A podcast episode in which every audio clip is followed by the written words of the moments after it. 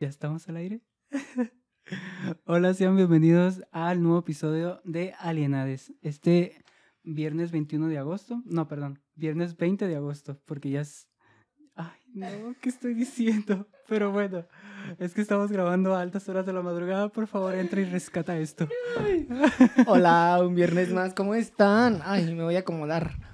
Eh, espero que se encuentren muy bien. Este, este viernes no fue lluvioso. Este viernes fue un viernes caluroso. Ajá. Y no fue viernes 13, que fue lo mejor. ¿Qué pasó el viernes 13? Tantas interrogantes. Que nadie sepa mi sufrir. Tirin, Por tirin, favor. tirin, tirin, tirin. ¿Cómo has estado? ¿Qué tal tu semana? Pues es- ha sido una semana bastante productiva y pues hasta el momento me siento muy bien. De hecho, ahorita acabamos de terminar de grabar lo que es el primer capítulo de Crónicas. ¿Y cómo te sentiste en el primer capítulo de Crónicas? Cuéntanos. Muy bien, eh, me gusta ya dar inicio a la segunda temporada, así que les pedimos no se la pierdan a través del canal Producciones 8. Eh, estará saliendo un video cada dos semanas de una crónica distinta. Vamos a dar inicio con la crónica de Paul Schaeffer Schneider eh, y continuaremos a, a futuro con crónicas de eh, casos más eh, contingentes, contemporáneos relevantes. Y nos, es importante pedirles que en caso de que quieran algún caso en particular, eh, nos lo hagan saber. Sí, de hecho es muy importante que ustedes interactúen y que también, eh, por ejemplo, estamos eh, hablando tras bambalinas sobre qué tipo de casos hay que meter y al final de cuentas es importante que ustedes también interactúen y, sean parte de esto porque al final de cuentas ese es un, proye- un proyecto en el cual todos estamos sumados en este barco tan bonito que son Producciones 8. Así que sean bienvenidas todas sus ideas. Sí, eh, todas las ah, cosas que quieren que nosotros eh, realicemos, en específico con casos de crónicas criminales, pues ya nos, nos lo hacen llegar a través de un DM. DM. Hablando de crónicas criminales, el capítulo de hoy fue un, eh, un capítulo bastante interesante con referente a lo que eh, vivieron eh, el- esos niños en, en, ah, en Chile. En Chile. Estaba pensando en Alemania. Bueno, es, Es que, que en realidad también alemana, hubo, hubo niños alemanes y la Ah, mayor, la mayoría, ya verán la crónica, pero la mayoría de la población que migró desde Alemania hasta Chile eran eh, una colonia de alemanes que venía, mm, mm, que vino, perdón, a Chile durante 1961 y se quedó hasta la década de los 90 viviendo en Colonia Dignidad. Actualmente ellos siguen viviendo ahí. La Colonia Dignidad adoptó el nombre de Villa Baviera y, eh, como lo dice la investigación de Amnistía Internacional, sigue siendo una... eh, un espacio donde se puede analizar a profundidad eh, los estragos que dejó este proceso para ellos. que Paul Schaeffer era un nazi, como tal. Claro, él Sí. perteneció a las juventudes hitlerianas, a- enfermó durante su juventud, por lo que vivió realmente poco dentro del campo de batalla y al finalizar la guerra se mudó a Chile. Aquí- Bueno, pero allá en su Alemania natal sí. fundó una eh, sociedad benefactora, Benefactora. habría que ver, y ya pueden ir a, a ver el caso completo a, a Producciones 8. Sí, de hecho también un tema que queríamos hilar con respecto a todo esto que tiene que ver con el, bueno, no tiene mucho, pero mínimo más o menos con el, eh, el caso de Mario Pineda, que él habla sobre el acoso y el cómo ha vivido dentro de la comunidad. eh, por ejemplo, dentro de la comunidad a veces no nos percatamos que dentro del jugueteo a veces se nos van las manos. Y el caso que... eh, Mi arma, podemos ir un poco más Ok, despacio. ok, ok. Resulta que Sí. Mario Pineda, para aquellos que no están enterados de- del Sí. chisme, les voy a dar la contextualización. Resulta que Mario Pineda expuso a través de un video en su cuenta de YouTube el acoso que había vivido por dos figuras eh, LGBT muy importantes en México, Pepe y Teo, donde él comentaba que había sufrido ah, abuso sexual o abuso físico por parte Abuso de Pepe y Teo durante las grabaciones que habían eh, llevado a cabo hace algunos años. Recordemos para entonces que Pepe y Teo junto con Mario eran amigos íntimos personales y ahora resulta que no, que dice mi mamá que siempre no. Sí, de hecho ahí hubo un debate en redes sociales con respecto a si él lo hacía por eh, fama en su momento o realmente si lo hacía de una manera genuina como para llevar el tema este eh, a que se hablen dentro de la comunidad, que es un tema que es muy importante que se hable porque siento que a veces no vemos los alcances que tiene el tener tanta confianza en hacer las cosas que hacemos o terminamos normalizando cierto tipo de actitudes. Y me parece muy interesante y siento como que también es como una cachetada guante blanco para toda la comunidad en general para que eh, demos como que esa pauta para pensar bien qué estamos haciendo y obviamente dentro del jugueteo, eh, si está consensuado, pues todo se ha permitido, pero también poner límites si es si no es lo que realmente quieres en la vida. Entonces, más o menos, ese sería como que, no sé, como que mi análisis porque me genera bastante conflicto el sentido de saber si lo hacía por fama o realmente estaba exponiendo, pero no sé. Justo es eso, porque no expone una, una denuncia formal frente a un ministerio público y porque no lleva el proceso legal una polilla. Porque no todas somos mariposas, algunos somos polillas. Es la polilla de la buena suerte. Ay, habría que Para el inicio de esta segunda temporada de Alienades también estamos haciendo. Oye, es verdad. Ay, hermosa, no y la bienvenida. Es momento de bienvenirle. Parece que nunca se acabó la primera. es que al final de cuentas eh, pienso que, no sé, como que todo se alineó, se alinearon los planetas y estamos en las segundas temporadas de Crónicas y de Alienades. bueno, hicimos que se alineara. Un pequeño empujón de la vida. Eh, siguiendo con el tema, uh, ¿por qué no expone una denuncia formal? ¿Por qué no procede legalmente si en realidad lo que vivió fue un abuso? Físico, sexual, eh, em, psicológico. ¿Qué pasa con este caso? Y eh, por otra parte, me llama la atención el hecho de que salen a la luz pública, por ejemplo, las eh, declaraciones, bueno, no sé si declaraciones, eh, pero sí nos dejan ver que Pepe y Teo han sido mm, activistas dentro de la comunidad y por otro lado también han dado muchas puñaladas traseras, como es el caso de Renata Altamirano, la chica trans que en su momento todos colaboramos en ese bullying porque como fan también uno decía... Mm, que de hecho habíamos platicado otras babolinas que siento que toda la comunidad hemos ido creciendo y hemos ido deconstruyendo ciertas actitudes que no beneficiaban, simplemente terminaban generando una bola de, de hate por las personas trans o las personas que estaban más feminizadas dentro. Femen, feme, ah, la palabra completa. Feminizadas. Feminizadas dentro de la comunidad LGBT. Y siento que también eh, también nos han enseñado, Pepiteo, a, a deconstruirnos en muchos aspectos con referente a su contenido, porque siento que ver el contenido de ellos ha ido evolucionando y ha ido cerrando ciclos y hay muchas cosas que se tienen que mejorar, pero pienso que todos estamos en ese proceso y... yo, yo la verdad ya no los veo ni los consumo porque me parece que se fueron mucho por eh, la, marketing. La, ajá, por mucha publicidad y mucha televisión eh, tradicional en lugar de venir a, sí, a ofrecer un producto distinto, algo diferente. En el inicio de su carrera sí era muy interesante que tocaban temas eh, que en realidad no se tocaban, pero ya ah, de un tiempo hacia acá creo que ha venido como decayendo la calidad y son 40 minutos de comerciales, 20 de contenido. Y esos 20 están como cuidados eh, en 360 grados. Entonces, como muy difícil realmente compartir con ellos. Sí, de hecho, eh, con referente, a, pues, bueno, a lo que yo he visto, porque pues al menos yo sí he seguido un poquillo la, carrera la carrera de ellos, no siendo fan, pero por lo menos sí he, he visto que siempre tienen la idea de querer hacer un ventaneando dentro de lo que es su programa. Entonces siento como que cada vez se están aproximando más a la televisión y se olvidaron que lo genuino de su programa era que era totalmente romper con los estereotipos de la televisión tradicional. Pero pues bueno, son... Por, ah, eso, por eso aquí no se les engaña, ¿eh? eso es televisión digital. ¡Ella! Desde un inicio decimos. Desde un inicio hay que decirlo. No se olviden que yo soy María Guadalupe Reyes y él es Chaulón porque tampoco nos hemos presentado este podcast. Es verdad, con todo, mira, con, con todo y... Chica, chica. Pero sí, eh, en cuanto al tema de Pepiteo, me causa como un conflicto el tema de que en el caso de que sea cierta las declaraciones de Mario, entonces...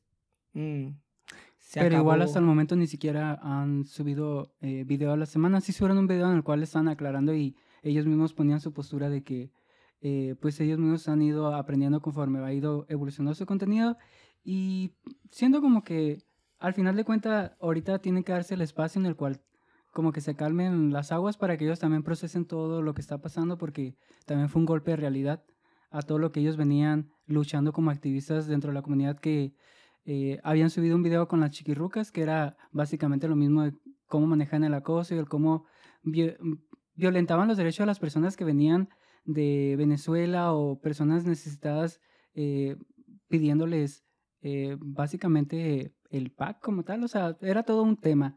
Entonces, es complejo, igual hasta el momento eh, pienso yo que, mm, no sé, es complejo. La información no lo, no lo sé, no lo sé. Todavía no está todo muy claro, pero esperemos ah, haya claridad en el futuro. Y ojalá que Pepe y Teo regresen a ser un poco lo que eran en cuanto al, al generar contenidos. Evidentemente no al acoso. Sí, exacto. Y no es no.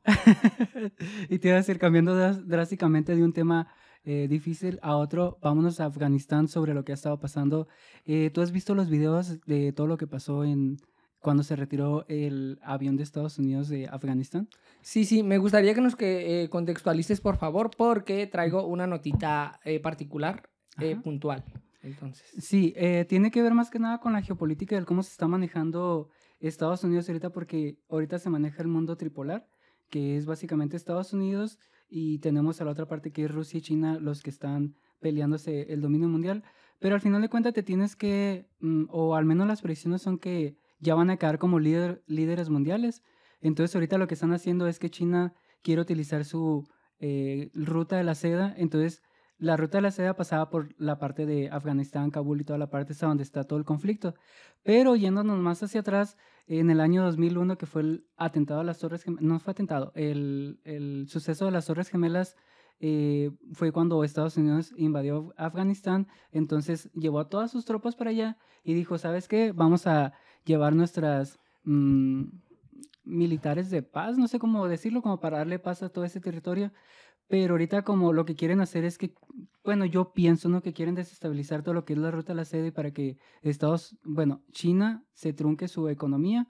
Entonces quieren generar como que la parte de abajo, porque está China, está, bueno, está Rusia, China, está la India y Afganistán está en un lugar estratégico en el cual si empiezan a haber demasiadas guerrillas en esa parte y aparte por ahí pasa la ruta de la seda, va a truncarles demasiados proyectos que tiene China eh, a futuro. Entonces, sé que ahorita la situación no está bien en cuanto a derechos humanos y en cuanto a todo el contexto de, de, de cómo todos los talibanes tienen la ideología eh, del... Es que tienen las ideas bastante atrás, no sé... Que tienen que ver con el Islam y con, el Islam, y, que no permiten que haya personas que piensen diferente a ellos y que haya personas que, por ejemplo, los LGBT para ellos ni siquiera existen. Las mujeres, no tienen, ajá, no tienen derecho de, de ser, básicamente son como un accesorio para ellos. Y en el último tiempo, gracias a, la, a, la, a que Estados Unidos estaba en Afganistán, este, las mujeres habían adquirido ciertos derechos. Sí. Ah, derecho a la educación, derecho al trabajo, derecho a no utilizar eh, la burka, creo que se llama, lo que te cubre de, de pies a cabeza. Ah, ok, ok. No desconozco el, el, nombre. Entonces, no sé si ese sea el nombre correcto tampoco, pero sí eh, con el regreso de, de estos individuos al poder, pues, ¿qué sucede? Que de hecho ahorita traen, eh, bueno, al menos hoy miré que cuando ellos hicieron la invasión o retomaron toda la parte que supuestamente es de ellos, empezaron a poner banderas de que ya cambiaron como que el régimen y todo. Entonces todas las personas que ya vivían ahí, que eran de Afganistán, empezaron a tomar todas las banderas el día de hoy, como diciendo no nos representa porque nosotros ya tenemos 20 años reconstruyendo todo lo que es nuestra ideología y el cómo la mujer se representa en el mundo que eh, no es esa mujer que ellos quieren que sea. Entonces ahorita la situación está compleja y va para largo. Y al final de cuentas todo esto va a tener una repercusión en todos los países en general de América Latina por respecto al juego político que se está jugando entre China y Estados Unidos y no sé, siento como que va a haber demasiadas desestabilizaciones en Brasil, en Chile, bueno, más de las que hay. Entonces, entonces eso es lo complejo. Una nota de la prensa internacional hecha a Nadia Wallah, eh, quien es una escritora y activista afgana refugiada desde hace 15 años en España, con un pasado marcado por la guerra y por el régimen talibán eh, que se instaló en Afganistán durante un lustro en 1996, declaró que antes de la intervención internacional, eh, todas sus preocupaciones se dirigen a Kabul, donde todavía reside su familia. Eh, Gulam, de 36 años, sabe muy bien lo que puede significar para las mujeres el cambio de régimen que se inició en su país natal el pasado domingo. Cuando todavía era una niña, una bomba que destrozó su vivienda la hirió gravemente y permaneció durante meses en el hospital. Tras su recuperación y con la llegada de los talibanes al poder, tomó una drástica decisión con tan solo 10 años de edad. Comenzó a vestir como un chico, adoptando la identidad de su hermano fallecido para poder salir a la calle y trabajar para mantener a su familia. Pese que durante... Perdón, pensé que durante un día eh, sucedería esto y que después podría recuperar mi identidad. Y ese día duró 10 años. Explica la entrevistada sobre una vivencia que reflejó en el secreto de su turbante. Eh, su primera novela. Así que si les gustaría conocer la novela de la, de la chica, se llama El secreto de su turbante, donde cuenta su historia como eh, mientras los talibanes estaban en el poder en 1996, ella tuvo que tomar la identidad de su hermano fallecido para poder este, salir a buscar trabajo y después eh, a España. Entonces, imagínense el nivel en el que se tiene que estar para tomar este tipo de decisiones tan drásticas. Sí, es un retroceso de, es un golpe de la realidad. O, por ejemplo, en Occidente nos estamos eh, quejando con respecto a lo que tiene que ver con la pandemia y el cómo nos dio una cachetada de realidad de que, ay, pues la nueva normalidad, de usar boca, de que todo este aspecto. Pero también para, por ejemplo, Afganistán, el tener todo eso y aparte el golpe de realidad de volverse hasta atrás, en el cual ya habían hecho tantas luchas por diferentes derechos y que no se les hagan válidos porque no las personas que están dentro del poder dicen que un libro pesa más que los derechos de las personas, no me hace tan complejo y pero también había otra parte que me llamó la atención de una reportera que decía que ella se puso, que de hecho ella estuvo en la, ONU, y ella se puso a hablar con las personas que vienen de, bueno, a las mujeres que eran de, de, de, de los talibanes. Eh, no sé cómo se llama el, el o sea, está Afganistán y no recuerdo el nombre del país, pues.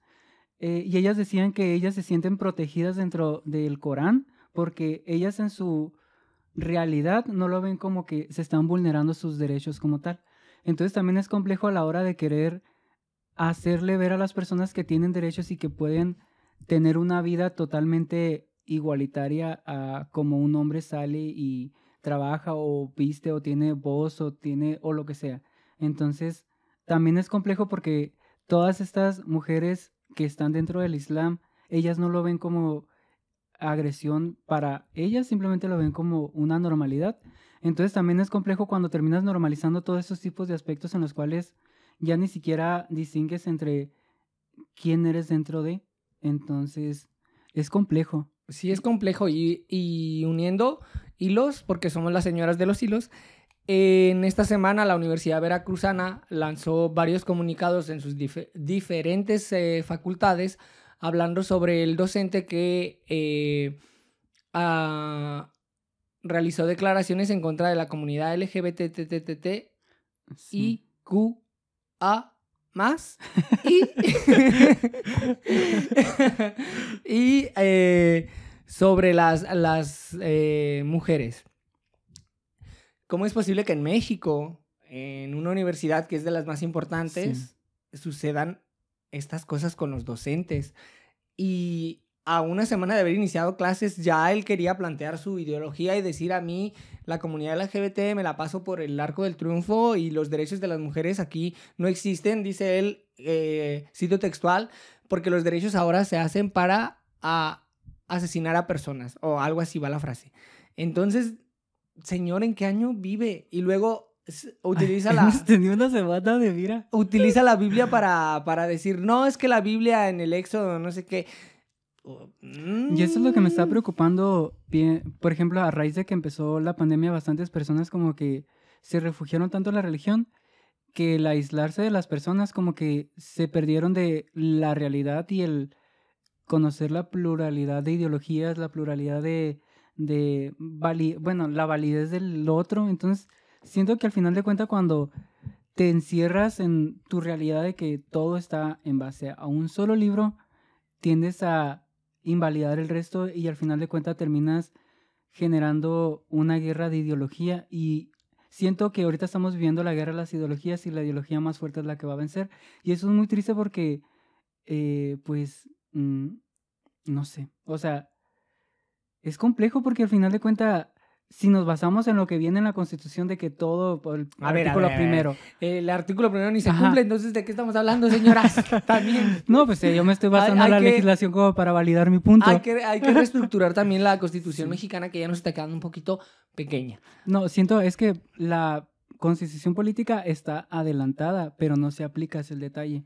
Entonces tiene tantos ah, derechos que no se aplican y se ven tan bonitos en la constitución o en cualquier otra ley. Y cuando lo quieres aplicar, al menos en México, dices tú, no se aplica, joven. Mm, Entonces Ahorita no, joven, espérame 10 años. Y, lo complejo es también todo este tipo de personas que no entienden que al final de cuentas un docente tiene peso su voz porque son personas que están educando y están eh, al final de cuentas... Y yo, yo, digo, ¿cuántas, ¿cuánto tiempo lleva el individuo dando clases y cuánto tiempo lleva el sujeto eh, trayendo este discurso de odio hacia la comunidad? Lástima, cariño, una pena para ti que ahora todo eh, se puede grabar y queda en registro por siempre y para siempre jamás. Por lo menos lo que es mi facultad, que es la facultad de, de teatro, emitió un comunicado donde decía que reprobaba totalmente la conducta y el, actuar de este sujeto. Y eh, ahora nosotros eh, como facultad estamos eh, cada semestre llevando un taller de equidad de género y, y, me parece que no deberíamos ser la única facultad, sino que debería ser toda la institución.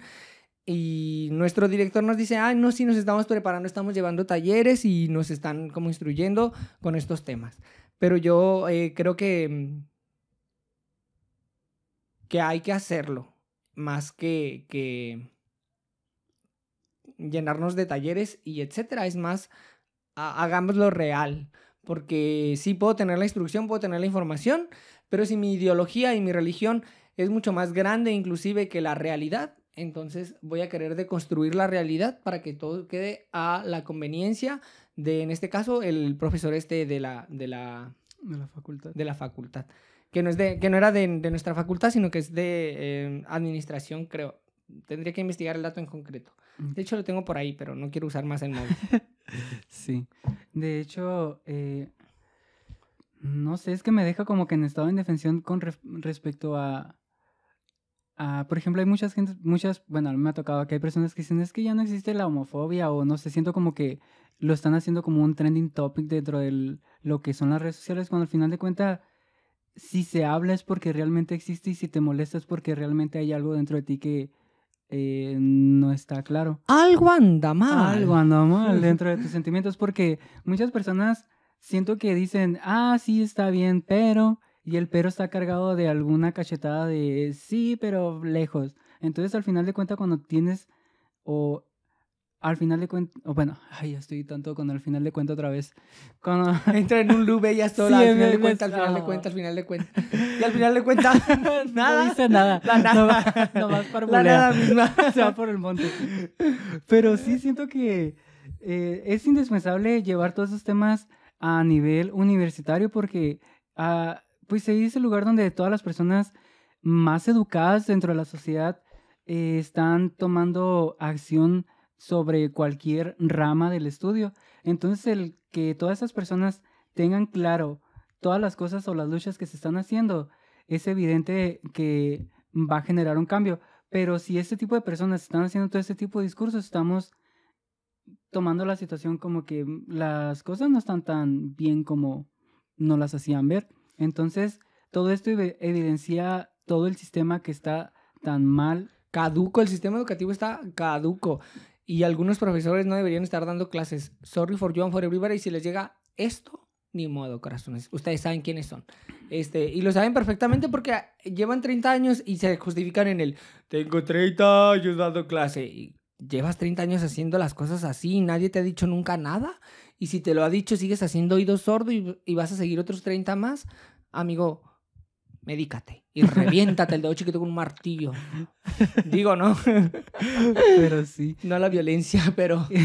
y te iba a comentar que lo importante ahorita es que todos tenemos eh, voz y importancia con el simple hecho de levantar tu dispositivo y empezar a quejarte sobre cómo está mal. Marcha, marcha, marcha.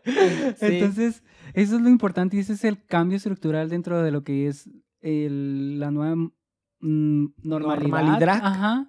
Entonces siento que eso es lo que también le pesa a nivel también eh, gubernamental porque hay bastantes cosas que dentro de, de, este mismo estado fallido, porque luego como un estado fallido que terminan gobernando a unos pocos y dejando de fuera a muchos que ni siquiera son las periferias, son bastantes personas. Y cada vez, a ver, eh, esta es una opinión personal, ¿eh? pero yo creo que cada vez hay eh, más gente intentando o queriendo experimentar en su sexualidad, lo que me parece perfecto. Y la minoría entonces ya no es tan minoría, ya no somos tan poquitos, o ya no, ya no, eh, por cada familia por lo menos hay una persona abiertamente LGBT. Sí, y eso son estadísticas que son una realidad. Y es interesante el ver cómo si quizás si, por ejemplo, si nos vemos hacia atrás, siempre ha sido así, imagínate cuántas personas vivieron mm, frustradas y llenas de odio por lo que eran y al odiarse a sí mismo terminaron odiando a los demás y terminaron haciendo cosas que...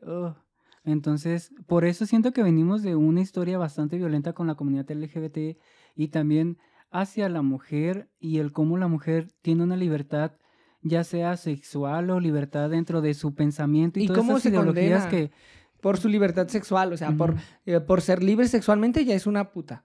Exacto. Y no, mi cielo. Sí, y al final las mismas reglas las van poniendo los hombres y es lo que más me genera conflicto, cómo es que el hombre ganó tanto poder por... Están quedando obsoletos, les avisamos. ¿eh? Sí, y es la misma plática que se tiene con referente a ellos que he visto que, ay, es que todos los hombres de que, ay, todos lo están haciendo. Y es que sí, es que lo están haciendo mal. Siéntesen, escuchan, aprendan, deconstruyanse y van a ver que todo va a ser mucho mejor. Pero ellos están en la idea de que, ay, es que mi contexto me dijo que así era y ya no lo puedo cambiar. Pero todos podemos cambiar, todos podemos crecer y tienes que empezar a cerrar ciclos porque no vas a ser la misma persona que eres hoy hace 10 años atrás porque siempre hay cambios y eso es lo padre de estar vivo y eso es lo padre de entender esta misma vida y este mismo universo. Entonces... Y también es esa la invitación a deconstruirnos como individuos, no quedarnos con lo que nos han dicho que es, al contrario, si lo podemos cambiar para que sea mejor y que sea más ameno y más jovial,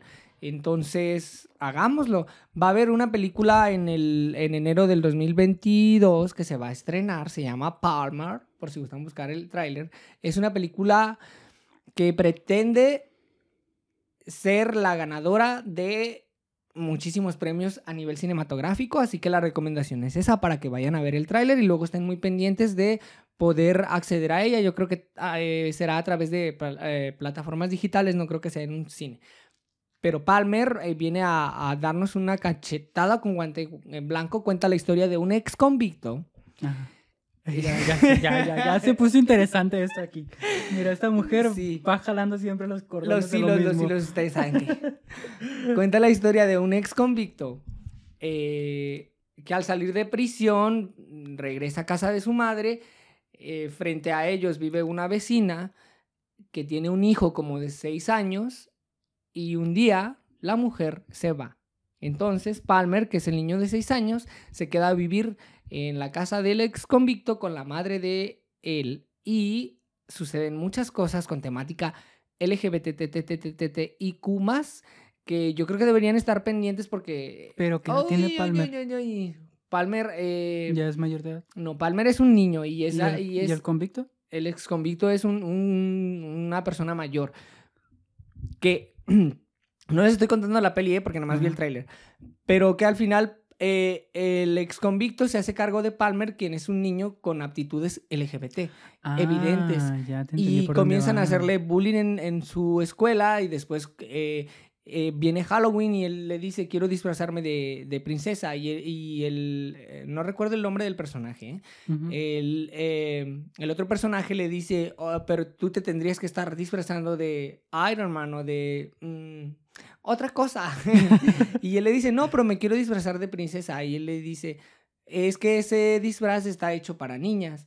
Y luego Palmer le dice que sí, ¿por qué no hacen el mismo disfraz para niños? Y ahí suceden un montón de cosas. Vayan a ver el tráiler y vayan a ver la película o compren el acceso o espero eh, salga en alguna plataforma eh, como Netflix y podamos verla todos y todas porque el cine es el reflejo de la vida, las artes son el reflejo de la vida y nos están ah, haciendo ver que lo que habíamos aprendido hace 10 años no está bien.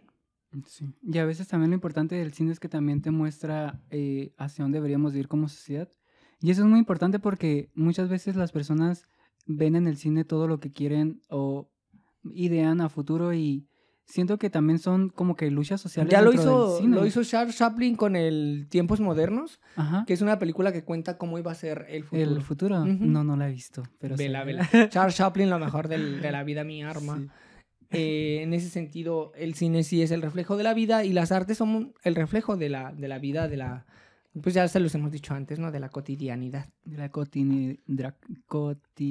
Ah, Cotidianidad. trabada. Anda bien trabada tu tía. Un poco de calentamiento vocal. Ella. Sí.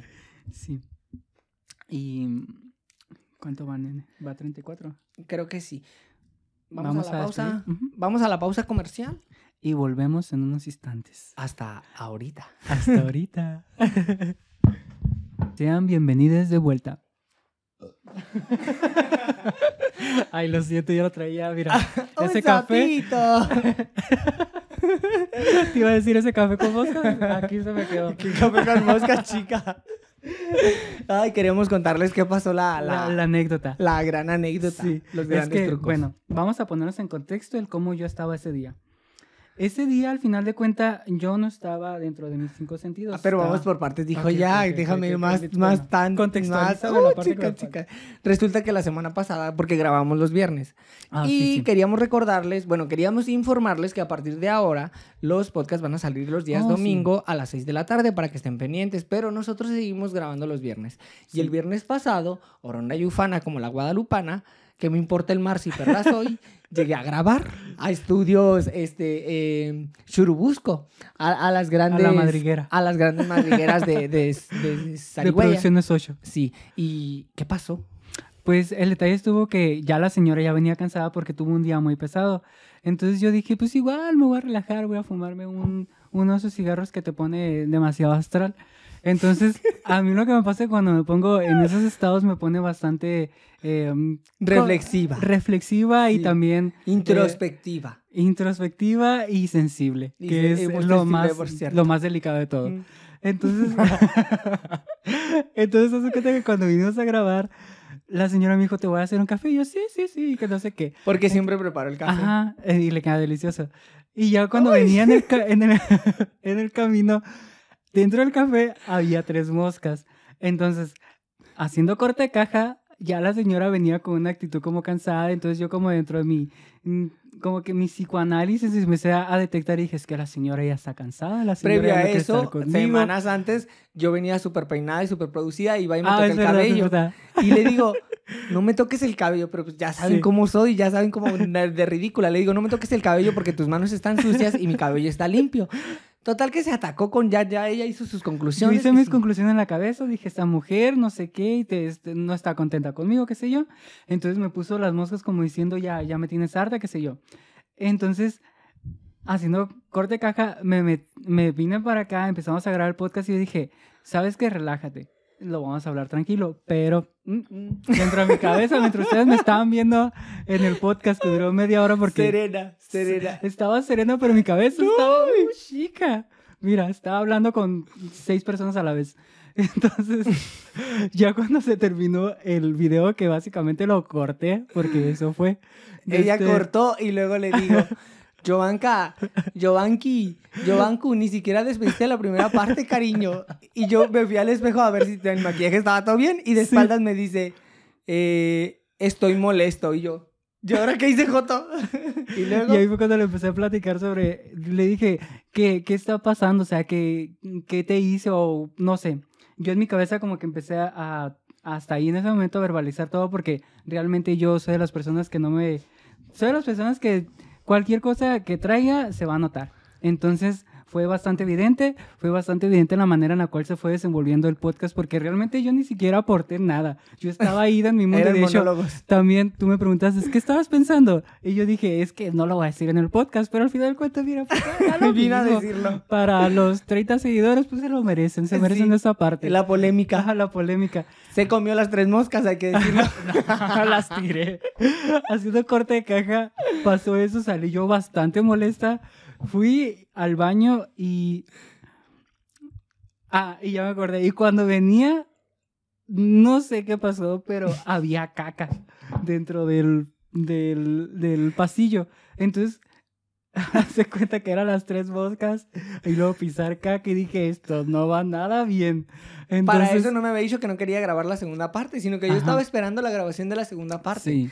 Vuelve, pisa la caca y yo no sé si reírme, no sé si, si, y previo a eso yo le dije, ay, pues en lugar de haberte puesto tres, te hubiera puesto ocho. y en yo modo de chiste. Y se ataca. Y yo, uy, pues no va a hacer más chistes. Grabemos y ya. Pero sí fue un día bastante. Uy, no. Vuelve. Pues fue viernes 13, fue algo para Fue su viernes 13. Sí. Vuelve, se mira el, el excremento en el zapato y, y luego se vuelve a salir. Y le digo, regresa y le digo, ¿todo bien? Y me dice, no, no vamos a grabar. Y yo, ¿qué?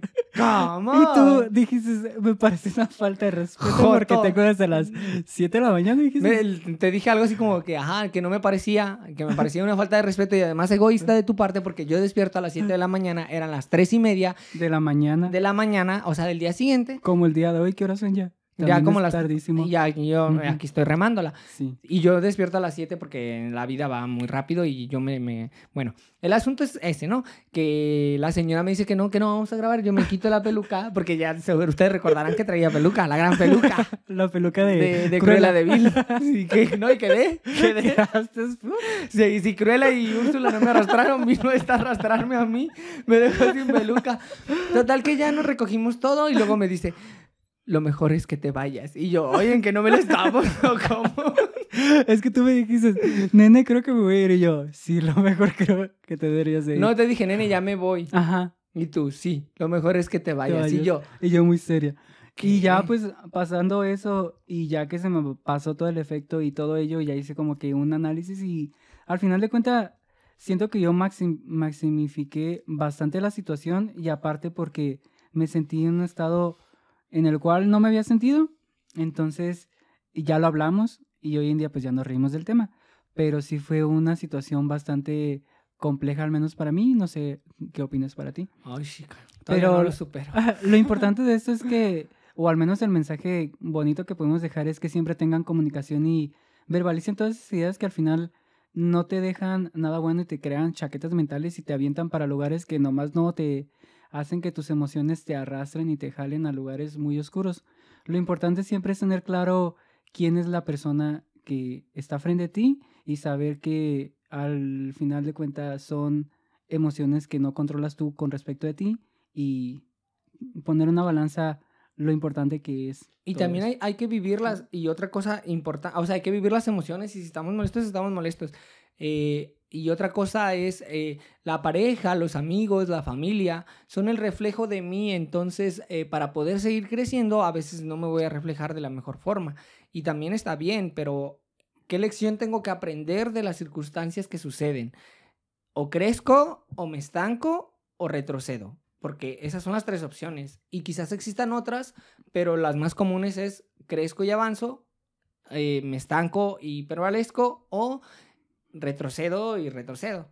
Y yo creo que eh, contigo siempre estamos avanzando porque siempre está la base principal que es la comunicación y el que nos conocemos en todos los sentidos y en todos los aspectos. O sea, por más mm, mal o por más eh, bien que estemos, siempre es eh, el equilibrio el que buscamos entre lo que sentimos, lo que pensamos y lo que queremos.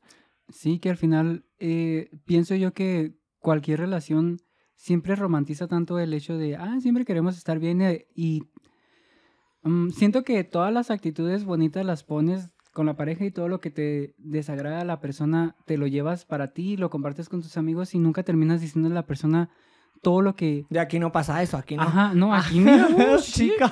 Uy, me Aquí faltan no cabellos. me van a faltar pelucas Aquí deberíamos tener nuestro propio reality show como Niurka, porque mira, se avientan cada Sí, detrás cada de drama, cámara. cada drama. Que luego ni se enteran, pero bueno, sí. Bueno, hay Pero- algunos cercanos que sí, sí. se enteran, saluditos, Ajá. porque siempre andan ahí de pañuelo de lágrimas. Pero es lo padre de eso que al menos yo, y se, se lo comenté, que es la persona que más me ayuda a crecer y es la persona que más me ayuda a aterrizar dentro de mí, porque siento que al final es muy fácil ver el, la paja en el ojo ajeno y no vemos la viga en nuestro propio ojo, entonces es como que, chica, también hay bastantes cosas que tú tienes que empezar a y deconstruir y aprender a, a, a crear una mejor versión de ti y aprender a de- dar lo mejor de ti hacia las personas que realmente te importan y que quieres para tu vida, porque Y algo, algo que me dijiste es, eh, si necesitas tiempo a solas, tómatelo porque estar solo no está mal. Y es algo que ahorita con, uniendo, hilando con lo que estás comentando, también eh, socialmente se nos ha obligado a que no podemos estar solos. O, o se nos Ah, ha hecho sí, creer que no podemos estar solos. Y, no, a veces necesitamos tiempo a solas. si sat- satanizamos tanto el hecho de estar solo y la soledad porque dicen, ay, qué triste estar solo, pero al final de cuentas la misma soledad, el vacío dentro de tu existencialismo te ayuda a realmente ver las cosas más claras y a dejar todas las voces a un lado y solamente concentrarte en tu propia voz y en tu propio ser. Y eso mismo te da bastante luz y bastante claridad sobre eh, quién eres tú, quién es la otra persona y cuál es la situación que se desarrolló que al final de cuentas ni siquiera supiste o controlar o tus emociones, no sé, es complejo, pero yo lo único que les puedo comentar es que el crecer y madurar es el verte a ti dentro de la parte más desagradable y todavía entender que puedes avanzar y, y hacer cosas mejorables para ti y empezar a entender que, por ejemplo, dentro de mí, hay una parte que siempre he querido hacer que es tomar terapia y siento que a raíz de esto que antes era como que sí, sí, sí, sí, pero ahorita ya me siento como que más a la idea de que sí. En verdad, es una parte muy importante que tengo que tomar porque mm, la misma vida me va dando lecciones con respecto a que yo no puedo con todo. Entonces, el tener una persona que sea un guía para mi vida y que me haga mm, ver de manera clínica todo lo que yo ni siquiera me doy cuenta, me va a ayudar a crecer y, y es padre el verte vulnerable y saber que hay personas y especialistas que te pueden ayudar y te pueden guiar para un mejor camino para tu ser. Y a veces solo somos circunstancias, no lo que queríamos ser realmente. Me encanta. Entonces, eh, elijamos también las circunstancias que queremos ser a futuro. Hagámonos Sí. cargo, tomemos decisiones y siempre busquemos el equilibrio. No estar siempre feliz porque también tampoco se puede, ni tampoco estar tan, "Ay, me quiero morir, me quiero dar un tiro. Pues no, mi arma, busca el Sí. equilibrio. Y al final de cuentas, eso es lo padre o es lo que te hace, por ejemplo, yo, el saber que estoy vivo es el saber que tengo emociones. Entonces, el vivir cada emoción y el entender que eh, cada emoción me da un aprendizaje a mi persona y me ayuda a crecer y me ayuda a, por ejemplo, el sufrimiento, el, toda esa parte que son todas las emociones en sí, son por algo, pues, te ayudan a entender que la vida va más allá a estar siempre en un estado de armonía, un estado de paz, porque pues quizás sí sea en otra vida cuando ya estés muerto, pero esto es lo padre de estar vivo y estar sintiendo todo. Entonces, no sé. Que no te obligue el contexto, la red social, el estar frente a cámara, a querer entregar solo cosas positivas. Sí. De hecho, también es un tema y es algo muy importante que al final todas las personas catalogan su contenido como solo una cosa. Están los comediantes, están las personas de, de por ejemplo, eh, historiadores, qué sé yo, bastantes temas. Y toda su vida crean un arquetipo sobre lo que son, pero al final de cuentas nos perdemos que detrás de hay una persona. Entonces el entender que esa persona tiene todos los sentimientos que tú tienes y tiene demasiadas, eh, quizás, eh, metas a futuro que quizás si no se cumplen y también le generan frustración. Entonces, todos somos parte de todo y todos sentimos. Entonces, el querer suprimir todas tus emociones para que las personas no lo, no lo vean, siento yo que al final de cuentas te conviertes en un producto mm, insensible entonces, Y vacío. y vacío. Entonces, el, bueno, al menos lo que queremos dejarle a, to- a todos ustedes es que detrás de la cámara también hay personas que... A veces no la pasamos tan bien, a veces él tiene sus conflictos, yo Sí. tengo los míos y a veces tenemos los nuestros. Pero aquí estamos aprendiendo y, Dando la batalla. y no estamos eh, poniendo barreras con respecto a qué queremos aprender en esta vida, porque mira, aquí estamos. Volvemos. Hemos vuelto. Mira, se me cortó el hilo. Así que mm, continúa, por favor. La importancia de eh, abrirnos a... mm, A vernos vulnerables, Y a vernos vulnerables y a no bloquear porque al final trae consecuencias negativas. Y entendamos que nuestros padres, eh, por poner como ejemplo, tienen un montón de bloqueos que luego vienen a heredarnos y, y- y no nos eh, crían como seres sensibles, ni amorosos, ni, ni afectuosos, ni afectivos, sino más bien como eh, tienes que crecer, tienes que, pues como lo dice la, la biología, naces, creces, te reproduces, mueres Sí. y nada más. En- como si no hubiera mm, realmente otras cosas en la vida. Y lo padre de eso es que tú puedes romper el mismo patrón que ellos han venido haciendo como en sus relaciones o en su persona. Porque, pues, es tu vida. Aprender que eres tú el único protagonista de tu propia vida y al final de cuentas te vas a morir y vas a morir con todo lo que aprendiste y con todo lo que de construiste y con todo lo que eh, sufriste y todo. Entonces, A mí, trata de tener una calidad de vida que tus posibilidades te la puedan dar. Entonces, siempre es tratar de ir hacia algo mejor con referente a tu persona. yo sí algo he aprendido es que no, no quiero ser la protagonista de mi vida. ¿No? No, yo quiero ser la antagonista. ¿Saben por qué? Ahí les da la lección. Porque ver, resulta que la protagonista sufre toda la telenovela y al final, al final, encuentra la felicidad y se acabó la novela. Mientras que la antagonista disfrutó todo el proceso, disfrutó todos los trucos y la pasó bien. Y luego huye a Europa y es estupenda. O sea, por favor, prefiero ser la antagonista, ser la protagonista. O sea, me toma. Pues que eso también tiene que ver con el Selena. arquetipo de novelas que nos han ido... Ay, tú puedes romper el yo por eso molde. pura novela de terror. Crónicas. Sí, ay, una crónica criminal que le llaman. Sí, sí, Sí, sí, sí, sí. Y bueno, y dentro de mí siento como que eh, ya, ya no puedo aportar más de este tema, así que podemos ah, cambiar del tema con referente a, al cómo las mismas redes sociales nos van moldeando nuestra personalidad conforme a las personas que admiramos, que me pareció bastante interesante este tema. Igual te lo voy a plantear y ahorita ya más o menos de este... Es referente con las personas que, o al menos cuando yo daba clases me daba cuenta que hay cierto tipo de personas que tienden a tener más liderazgo que otro, ya sea por su físico, ya sea por su ideología o ya sea por su carisma o otros talentos que tengan. Entonces las personas que están a su alrededor tienden a generar como que un seguimiento a esas personas y cuando siguen a estas personas tienden a validar todo lo que hace la persona y tienden a replicar todo lo que hace esta persona. Y eso pasa también, por ejemplo, un ejemplo común que todos podemos ver con las Kardashian. Hay, ba- hay bastantes mujeres que siguen a las Kardashian y quieren replicar todo lo que son las Kardashian, ya sea en cuanto a su manera de vestir, en cuanto a su manera de, de ser, en cuanto a todo. Entonces, lo único que creas son personas que son producto y son copias de. También pasa con los artistas. Me acuerdo cuando estaba Eminem, había bastantes personas que se cortaban el cabello, se lo pintaban güero y eran como unos Eminem.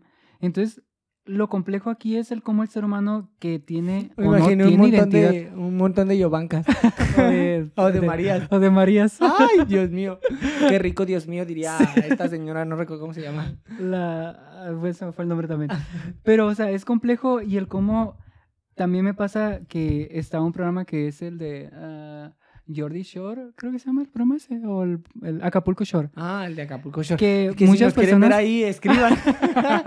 Comenten, suscriban. que muchas personas que van a los antros tiendes a ver como que esas réplicas de los mismos personajes que ves en televisión y a veces uno se pone a pensar eh, quién eres tú dentro de esta realidad, dentro de tu propia vida, si eres auténtico o realmente eres el La reflejo copia. de alguien más. Entonces, siempre, o un mensaje que tú siempre das es la autenticidad. Y la autentic- autenticidad a veces duele porque tu mismo contexto a veces se la quiere apagar. Pero Pero dicen, no, no, no. el ser auténtico contigo mismo, al final de cuentas, es la batalla más importante que debes de tener en tu vida y el tenerlo en cuenta que no le va a gustar a muchas personas, pero a otras sí. Pero eso es lo importante, no tienes que tratar de gustarle a todos, tienes que tra- tratar de, cuando te veas en el espejo, veas lo que tú realmente eres. Entonces, simplemente es ese mensaje de que no traten de ser la réplica de alguien más, traten de ser lo mejor de ustedes y traten de llevar todos sus ah, mm, como que mensajes interesantes a quizás que se repliquen, pero su imagen siempre sea la que ustedes quieren ser y no tengan miedo a hacer lo que su mismo sueño de, de ustedes mismos, no sé. Eh, y influye mucho el tema de las tribus urbanas cuando uno es adolescente. urbanas. El querer pertenecer a algo eh, o querer formar parte de algo que es mucho más grande que yo me hace adquirir ciertos hábitos eh, que pertenecen a ciertas tribus urbanas, como en el caso de los punk, que fue más o menos de tu época. ¿ah? Ah, ah. Eh, eh, los emo en la mía, claro, me toma donde... 2015. Ay, ¿De, qué, de qué ¿cómo? estás hablando? Claro, como a mí me toma Hannah Montana. En 2000, ¿qué? ¿10? yo creo. Sí, mira, Sí, ya me mira, yo de 2015 Sagi para Cody y acá. los gemelos en acción hacia acá. ¿Qué? Nunca los vi.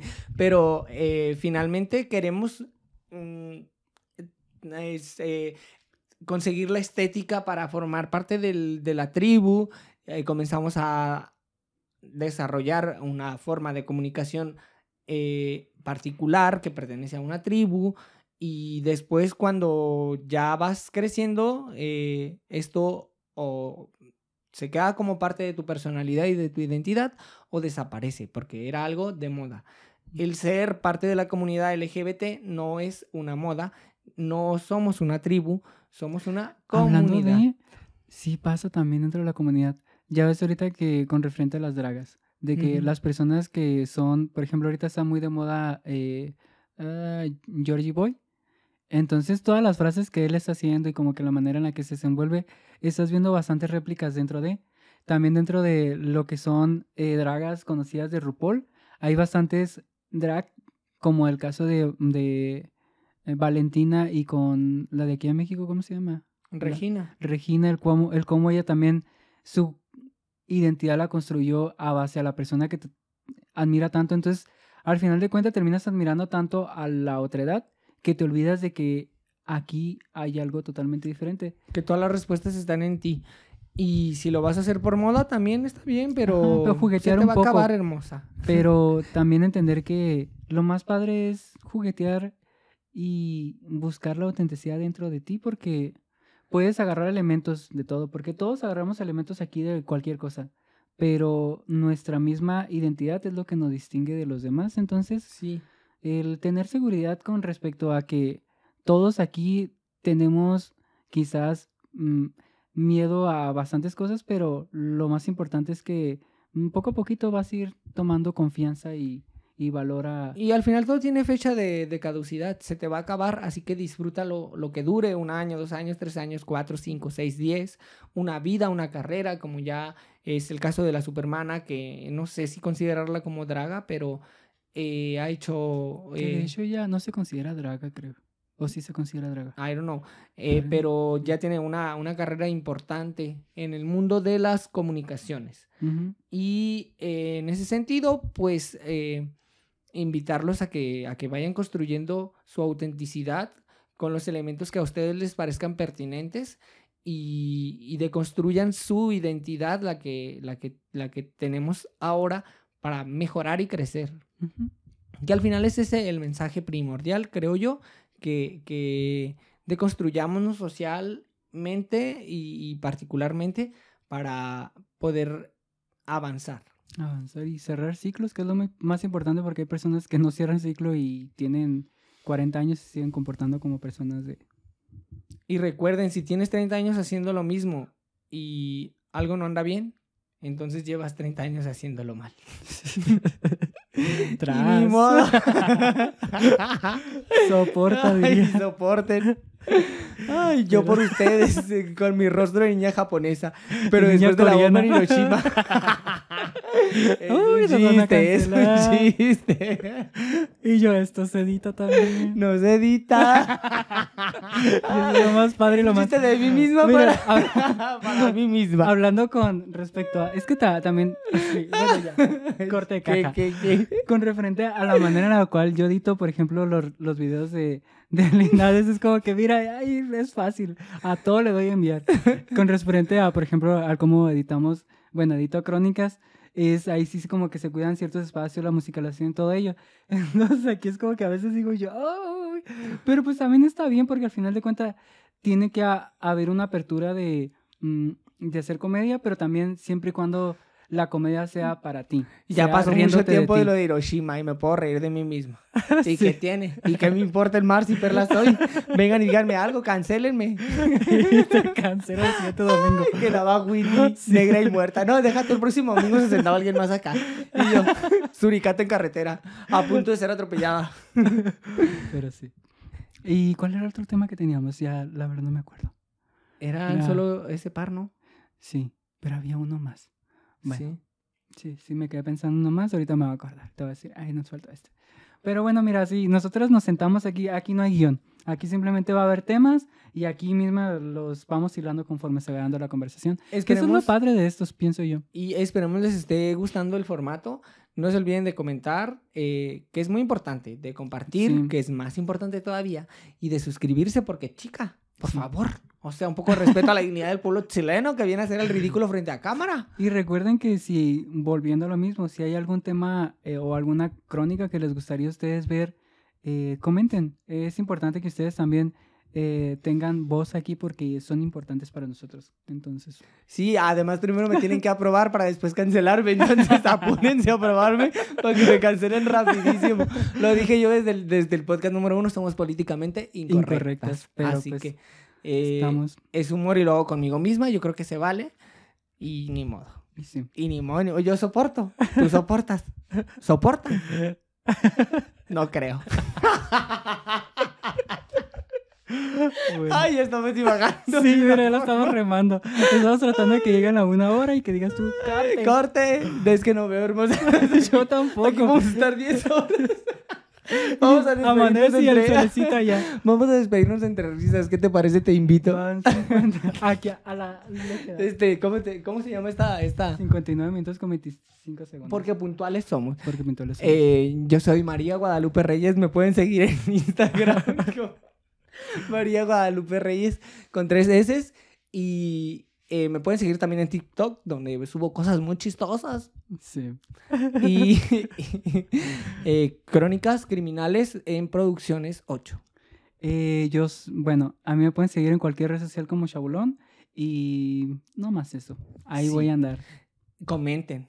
Si les gustó el podcast, Ajá, les sí. gustó, sí, que es ya. muy importante porque a nosotros también nos interesa saber que hay una persona. A veces nomás hay vistas, pero uno dice, no sé si es la misma persona como decía Martina, que se juntan de tres Soy y... yo dándole Ajá, sí.